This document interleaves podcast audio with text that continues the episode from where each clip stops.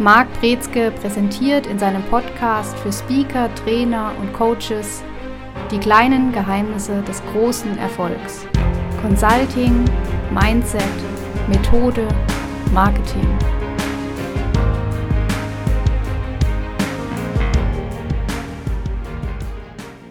Herzlich willkommen zu einer weiteren Folge in unserem Podcast. Heute mit dem Thema Beratung ohne Kompass, die Consulting Roadmap. Ja, die Beratung ohne Kompass gibt ja so eine gewisse Orientierungslosigkeit voraus. Ist es darin auch enthalten? Ja, auf jeden Fall. Also die Schwierigkeit, gerade wenn Experten versuchen, sich als Berater in einem Unternehmen zu etablieren und sich diesen, dieses Unternehmen als Kunden zu sichern, dann haben die ganz häufig die Schwierigkeit, dass die gar nicht genau wissen, wie das funktioniert. Und der Witz in der Beratungsbranche ist, dass die Kunden es meistens auch nicht wissen. Also häufig gibt es jetzt gerade im Mittelstand kein festes Verfahren, kein Protokoll, kein, keine Leitlinie, kein Leitfaden, keine Roadmap, an der man sich orientieren kann, um zu sagen, jetzt kommt das, jetzt kommt das, jetzt kommt das. Und mit anderen Worten, die Führung des Kunden liegt viel stärker in den Händen von den Beratern und Beraterinnen.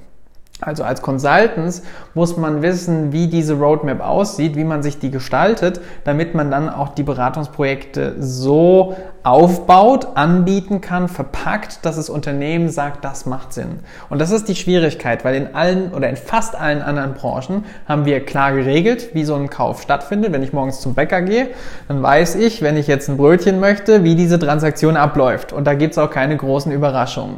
Bei Beratung sieht es anders aus. Da gibt es kein vorgefertigtes Skript, wie das Ganze dann schrittweise zu einem Projekt führt. Das ist ja ein Stück weit gut, aber natürlich auch ein Stück weit schlecht.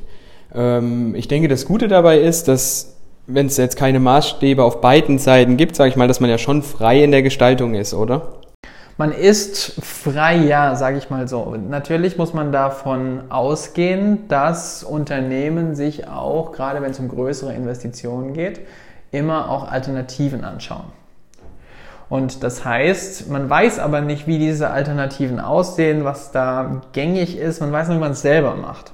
Und das kann eben diese Orientierungslosigkeit darstellen, die man hat als Consultant, weil man nicht wirklich weiß, wie, wie gut bin ich jetzt, bin ich hier vorne dran, mache ich was komplett falsch. Gerade wenn man alleine unterwegs ist als Consultant, dann hat man das Gefühl, man erfindet das Rad komplett neu und dann weiß man gar nicht, wie denn die anderen Räder aussehen. Was passiert denn, wenn ich das nicht habe? Wenn ich da auf jeden Kunden sag, gefühlt neu zugehe und gefühlt neu das Rad erfinde, ähm, was habe ich davon nicht? Man macht es meistens weniger jedes Mal neu, aber es ist auf jeden Fall eine Erfahrung, die man mitnimmt und dann auch guckt, wie ist die Resonanz. Und das ist auch vielleicht so der erste Tipp. Man sollte sich immer Feedback einholen. Wie ist das jetzt gerade angekommen? Wie hat es funktioniert? Habe ich einen Termin mehr? Bin ich weitergekommen? Bin ich nicht weitergekommen? Woran hat es gelegen? Das ist so die wichtigste Frage, die man sich stellen sollte. Und dann kann man auch sagen, wenn ich natürlich jedes Mal komplett neu mich aufstelle, dann habe ich unendlich viel Zeit, die dabei drauf geht, wenn ich diese Angebote neu fasse, neu designe und versuche jedes Mal exakt das zu treffen, was der Kunde möchte. Also durchaus sinnvoll, sich die Arbeit einmal zu machen, aber dann immer auch von den Früchten zu leben, die man da gesät hat. Sollte ich mir das Feedback selber einholen, bei mir mal gesagt, indem ich das Ganze hinterfrage? Oder kann ich dann nach dem Projekt auch ruhig mal auf den Kunden zu gehen und denen fragen, hey, wie war das für Sie? Gab es Sachen, die hätte man besser machen können? Wie zufrieden waren Sie damit? Oder wirkt das unprofessionell? Naja, wenn ich das Projekt durchgeführt habe, dann kann ich ja schon mal sagen, mein Angebot hat funktioniert. Und dann habe ich dieses Feedback schon mal und die Frage dann nochmal zum Angebot einzuholen, würde ich weniger empfehlen. Was auf jeden Fall gemacht werden soll, ist zum Projekt, wie das gelaufen ist, was da, wie das gefallen ist, wie die Erwartungshaltung auch war zu dem Projekt, weil das setzt man ja während der Angebotsbesprechung. Und das ist ein elementar wichtiger Faktor. Gibt es da vielleicht schon ein paar Hilfen vorab? Weil ich meine, immer erst prüfen, wenn das Projekt gescheitert ist, ist oder beziehungsweise die Anfrage nicht durchgegangen ist, ist ein bisschen blöd auf Dauer vielleicht. Gibt es Sachen, die ich im Vorhinein schon berücksichtigen kann, damit es eben so gut wie möglich funktioniert? Natürlich, also es gibt ganz viel Unterstützung. Ich meine, wir bieten jetzt auch beispielsweise den Speaker Revolution Day an, der nichts anderes macht, als einmal diese Roadmap im Business Consulting Kit dann auch aufzuzeigen, wie komme ich denn von meinem Erstkontakt, von Marketing bis hin zum Folgeauftrag im Idealfall und was sind denn da die Stationen, die ich berücksichtigen muss? Wie tickt denn das Unternehmen überhaupt? Wie läuft denn diese Entscheidung ab? Also diese Informationen kann ich mir einholen. Das kann man bei unserem Event machen, das kann man woanders machen, aber generell, das ist so der erste Schritt, das rauszufinden, wie entscheidet der Kunde. Und wenn man das weiß, dann kann man alles, was man kommuniziert, so strategisch gestalten, dass es auf die Entscheidung hinläuft, dass wir der richtige Experte sind für das Problem, was der Kunde hat. Ohne jetzt vielleicht direkt einen Event-Einblick groß geben zu wollen, kannst du vielleicht mal eins, zwei, drei Punkte nennen, die da vielleicht zu berücksichtigen sind? Ja klar, also was man wissen muss, ist, je größer das Unternehmen, desto länger ist der Entscheidungsprozess und desto mehr Menschen sind auch involviert. Und je mehr Menschen involviert sind, desto mehr Widerstand hat man auch, den man überwinden muss, damit die sagen, ja, das ist sinnvoll. Und diese Widerstände sind unterschiedlicher Art den CFO interessiert wirklich nur die Preisseite und Investitionsseite vorgerechnet, während beispielsweise dem CEO auch eine Frage nach Effektivität, nach Image und nach Mitarbeiterzufriedenheit eine Rolle spielt. Dann haben wir HR, was wieder eine eigene Rolle für sich hat, wo ganz viele Berater hinlaufen und scheitern, weil die nicht diese Entscheidungsgewalt ähm, haben. Also HR Personalabteilung ist häufig die falsche Abteilung und die meisten Berater rennen aber dorthin als erstes und wundern sich, dass es nicht klappt. Und das ist sowas, HR ist kein erster Ansprechpartner. Die müssen später ins Boot geholt werden, aber ist nicht der erste Ansprechpartner. Das ist schon mal so eine kleine Erkenntnis, auf die man zurückgreifen kann. Oder wenn man sagt, man möchte eben ein Projekt starten, dann muss man wissen, dass alle Beteiligten auch entsprechend informiert werden müssen. Und wenn das auch schon im Angebot gleich mit kommuniziert wird, dann zeigt man schon eine ganz andere Expertise, als wenn man das auslässt oder abwartet. Also generell will man ja bestimmt dann oben anfangen, oder im Unternehmen, um dann reinzukommen. Also wie gesagt hast, HR ist es nicht. Immer Geschäftsführer oder was sagst du? Im besten Fall.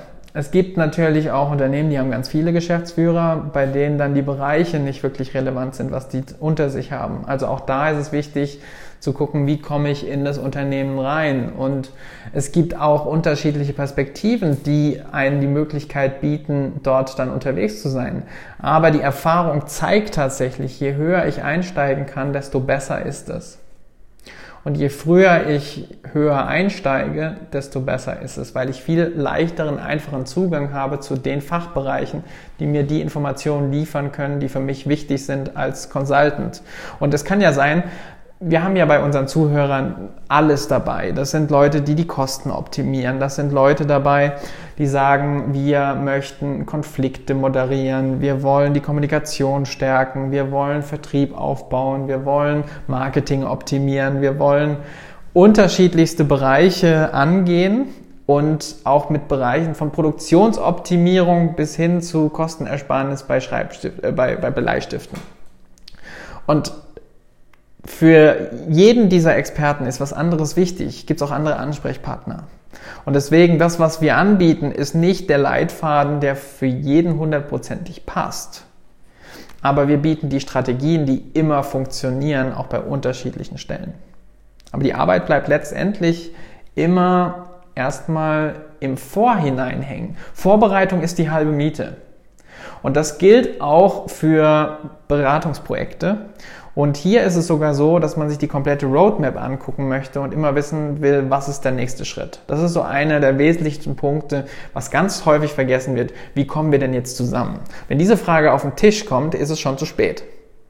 Ja, und ich glaube, das ist auch eine der größten Künste dabei, wie du gerade gesagt hast, wie viele verschiedene Akteure in den Entscheidungsprozess eingebunden sind, die dann entsprechend auch mit meinem Angebot zu bedienen, oder?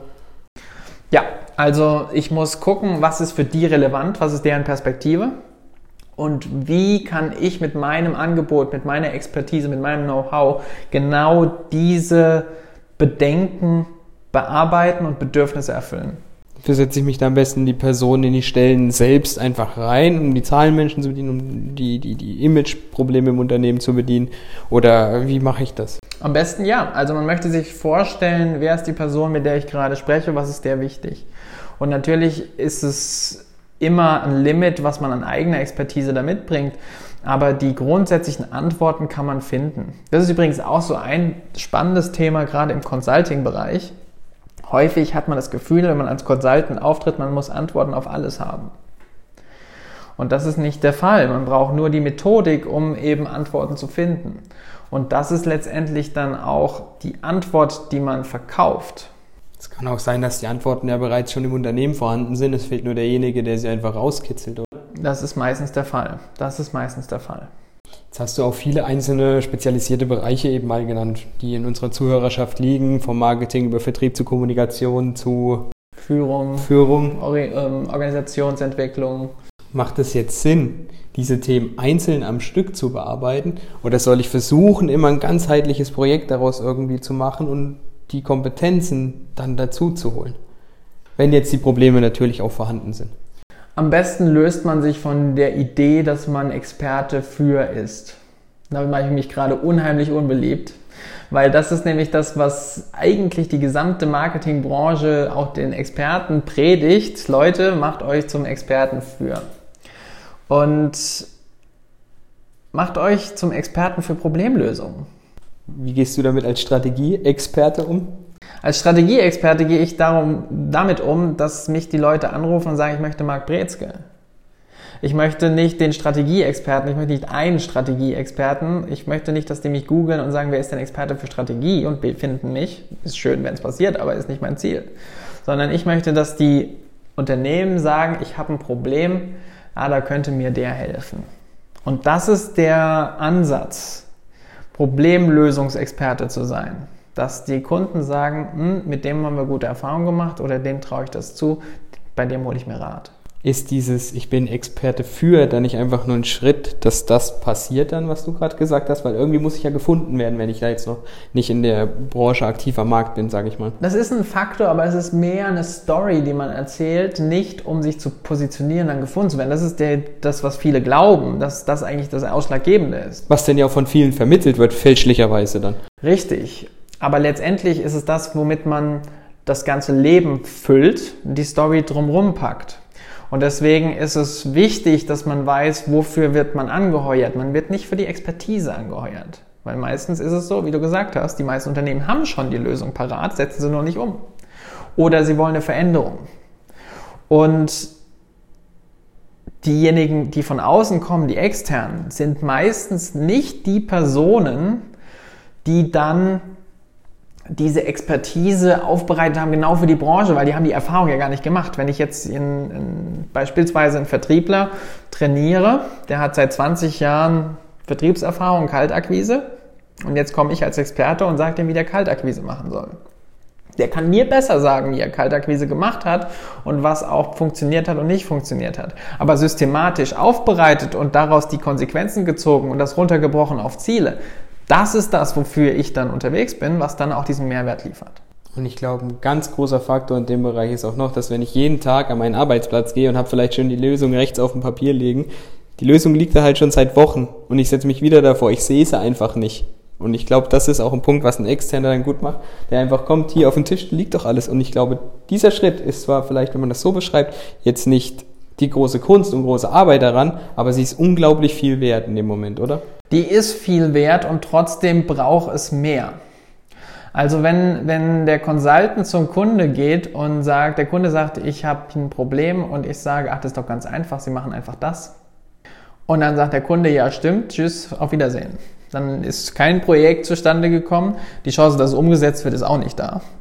Und das ist eben die Kunst zu sagen, okay, wie schaffe ich das denn, dass es wirklich zur Umsetzung kommt, dass die Veränderung eintritt, dass ich einen neuen Zustand B habe, auf den ich hinaus möchte. Und das ist die Kunst, das zu verpacken und zwar für alle Ebenen.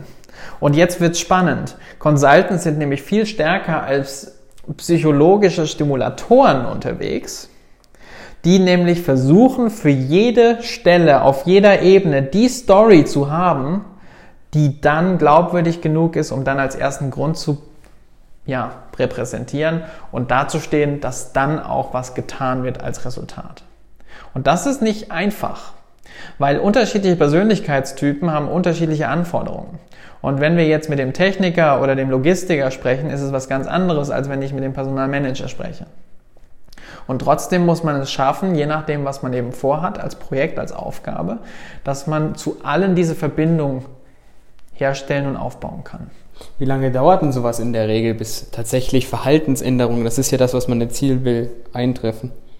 Kommt ganz auf die Situation an. Wenn die Unternehmen motiviert sind, und zwar von oben nach unten, und man kann es dann schaffen, diese Motivation, diesen Sinn von Dringlichkeit aufzubauen, diesen Sense of Urgency. Und dann schafft man es eben genau in diesem ersten Schritt, alte Muster aufzubrechen, aufzuzeigen, aufzubrechen. Dann kann man sagen, wenn das aufgebrochen ist und wir sehen das, dann wird es erstmal schlimmer und dann können wir aber etwas verändern. Und dann müssen wir schauen, wie diese Veränderung aussieht. Das ist dann der Change. Und dann haben wir eben, wenn wir jetzt im klassischen Change Management unterwegs sind, Lewin, dann wäre das Refreeze. Das heißt, wenn wir den neuen Standard eingesetzt haben, dann können wir sagen, jetzt haben wir dieses Level erreicht. Und dann bin ich mit unterwegs. Aber die Frage ist auch, was will ich überhaupt davon machen? Als Consultants haben wir die Möglichkeit, es gibt Leute, die machen nichts anderes als tolle Diagnosetools, als genau aufzubereiten, wie sieht denn das psychologische Profil aus von meiner Abteilung XY? Wie sieht die Unternehmenskultur aus bei meiner Abteilung XY? Wie funktioniert die Produktivität? Also je nachdem, was ich machen möchte, kann es sein, dass ich einen rein analytischen Teil habe, dass ich einen prädikativen Teil habe, einen, Ansatz, bei dem ich sage, so ist der Sollzustand. Wir haben eine neue Zielsetzung. Das ist ganz viel, was wir in Strategie auch mitmachen beispielsweise. Und dann haben wir aber auch diesen Implementierungsteil, wo es um die Umsetzung geht, wo es vielleicht um Coaching und Training geht. Und in den seltensten Fällen machen alle alles. Häufig wollen alle alles machen, verstehen aber nicht, dass da dann auch Limits sind, gerade wenn man als Einzelperson unterwegs ist. Und ich glaube, es ist auch ein Limit hinsichtlich, um alle Akteure wieder damit zu bedienen. Ich meine, das, was du jetzt alles genannt hast, sind alle sehr gute, notwendige Teile des Projekts. Aber dieser ganzheitliche Ansatz dann obendrauf bis zur Verhaltensänderung, das ist, denke ich, der Knackpunkt. Ja, und noch vielleicht als besseren Begriff als Verhaltensänderung ist auch die das Controlling, die Messung von den Ergebnissen, die wir haben. Also, dass das mit drin ist. Und da ist es eben wichtig zu sagen, ich bin kein, ich will keine zwei Stunden verkaufen, ich bin kein Trainer, der kann kommen und ich bin einer von 100.000 Trainern, sondern man hat ein Paket geschnürt und man begleitet Unternehmen. Und das ist ein ganz anderer Ansatz. Und da muss jeder Experte und jede Expertin für sich entscheiden, was kann ich denn hier begleiten, nicht begleiten, was verkaufe ich denn gerade, was verkauft sich, verkauft sich nicht so gut. Und diese Entscheidung führt dann dazu, dass man überlegt, kann man das zu einem Paket schnüren, wo ein Mehrwert hinten rauskommt. Und das ist letztendlich das, was, was die erste Aufgabe ist. Jetzt sind wir schon in der Folge ziemlich weit vorangeschritten. Ich möchte trotzdem noch mal wieder zurück zum Titel kommen. Beratung ohne Kompass, die Consulting Roadmap. Jetzt sind wir schon einzelne Punkte, äh, jetzt haben wir mal einzelne Punkte angesprochen, der Roadmap, die so zu berücksichtigen sind. Wir sind da recht am Anfang noch. Ähm, aber gibt es da noch was links und rechts oder kann ich sagen, das ist das erstmal das Tool, was ich nutzen kann, ohne zu stolpern? Also für die Consulting Roadmap und die können wir auch dann in, in einer Folge mal durchgehen, was da alles so drauf ist. Aber wir haben jetzt im Moment eine, eine, Roadmap, die hat neun unterschiedliche Schritte. Das würde jetzt die Folge sprengen, wenn wir die jetzt alle durchgehen würden. Aber es geht los bei, bei Marketing und wir haben da unterschiedliche Stationen. Irgendwann bin ich beim Pitchen, irgendwann bin ich beim Angebot, irgendwann bin ich beim Folgeauftrag. Und da gibt's aber unterschiedliche Stationen dazwischen. Und ich muss immer wissen, was ist der nächste Schritt. Und das ist das, was auch alle Consultants sich überlegen wollen. Wie sieht denn letztendlich meine Reise zum Projekt aus? Und die gebe ich vor. Das ist so die größte Erkenntnis. Wir sind nicht in einem Business, was eine bestimmte Straße hat und entweder können wir auf dieser Straße unterwegs sein oder wir sind off-road, sondern wir sind die Straßenbauer. Wir sind diejenigen, die entscheiden, wie der Pfad aussieht. Und wir müssen uns aber auch überlegen, wie können wir das kommunizieren, wie wollen wir das kommunizieren und wie passt es dann auch zu unserem Angebot, dass wir optimalen Kundennutzen haben. Das muss immer der Fokus sein. Wie sieht es zeitlich aus von Punkt 1 bis Punkt 9? Das ist natürlich immer unterschiedlich, aber gibt es da so Durchschnittswerte, die man mal nennen kann, wie lange so ein Beratungsprojekt auch gehen kann? Vielleicht kannst du mal Maximalzahlen nennen, was so die längsten Beratungsprojekte sind, bis zum Folgeauftrag vielleicht.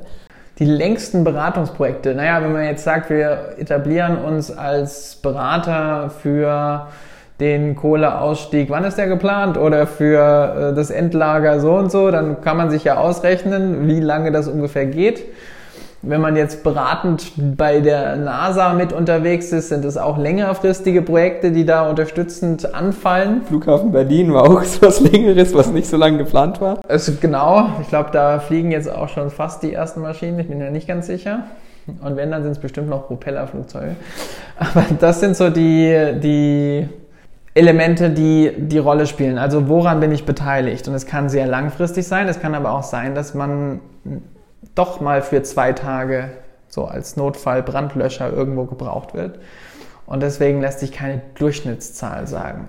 Was man durchaus machen kann allerdings für Consultants ist, dass man sagt, hm, wir überlegen uns ein Paket und das hat im Schnitt die und die Anzahl von Monaten und das ist auch dann der Punkt, den man verkaufen möchte. Und das ist wieder die Frage, wo möchte ich hin? Also wie, wie viele Projekte im Jahr kann ich stemmen? Wie viel Urlaub möchte ich machen? Wie viel Arbeit will ich tatsächlich selber tragen? Wie viele Mitarbeiter will ich ins Geschäft holen? Richtig. Oder wie viele Freiberufler will ich unterwegs haben, die dann ihre Berichte erstatten und für mich Sachen machen? Also das ist alles, was letztlich dann diese Frage mit beantwortet. Jetzt ist es immer ganz nett zum Abschluss der Folge, ähm, dass man sich auch von Sachen, die von nicht nur von Sachen, von Menschen, die erfolgreich sind, wie dir beispielsweise, ähm, sich Sachen abschaut. Und jetzt so eine kleine Frage am Ende: Was sagst du dem Kunden im Erstgespräch als ersten Satz nach dem Hallo? Nach dem ersten Satz. Weg vom Smalltalk. Weg vom Smalltalk. Das war wichtig, weil der erste Satz nach, äh, auch im Homeoffice, ist, äh, ja, das ist häufig. Nach dem Smalltalk. Also, Erstgespräch sind wir. Allererstes Gespräch. Die, ich versuche so wenig zu sagen wie möglich. Das ist, die, das ist die Kunst, weil ich möchte den Kunden zum Reden bringen. Ich möchte nicht die perfekte Story haben, die dann erklärt, was wir alles Tolles machen und die Webseite erklären, sondern ich möchte fragen, Worum geht's? Was ist die Erwartungshaltung an das Gespräch? Was ist die, was ist der Wunsch, der hinten dran steckt? Was ist die Motivation, warum wir dieses Gespräch führen, diese Zeit verbringen? Wer sitzt da auf der anderen Seite? Das ist das, was ich alles in mir habe, aber nicht als Frage stelle, sondern wahrscheinlich alleine über den Blickkontakt und die Kamera, die ich habe, versuche zu übertragen und zu vermitteln, wenn sie denn funktioniert. Also den Kunden nicht totschwafeln, wie geil man ist in erster Linie, sondern sich tatsächlich auf ihn einlassen und gucken, wo drückt es denn tatsächlich. Es gab schon drei, vier Fälle, da habe ich komplett vergessen, mich vorzustellen. Wurde das dir negativ angekreidet? Nö. Ich hatte auch den Folgetermin. also lassen Sie Ihren Namen einfach weg. nee, super. Auch hier erkennt man, wie das Ganze ablaufen kann, wie man da vorgehen soll beim Erstgespräch. Ich meine, das ist ein netter Tipp, da schon zu sagen, hören Sie zu, bevor Sie erstmal ins Reden kommen. Das war's für diese Woche. Bis zur nächsten Woche. Tschüss. Sie hörten die kleinen Geheimnisse des großen Erfolgs. Consulting, Mindset, Methode, Marketing. Der Podcast für Speaker, Trainer und Coaches, präsentiert von Marc Brezke. Mehr Infos unter markbrezke.com.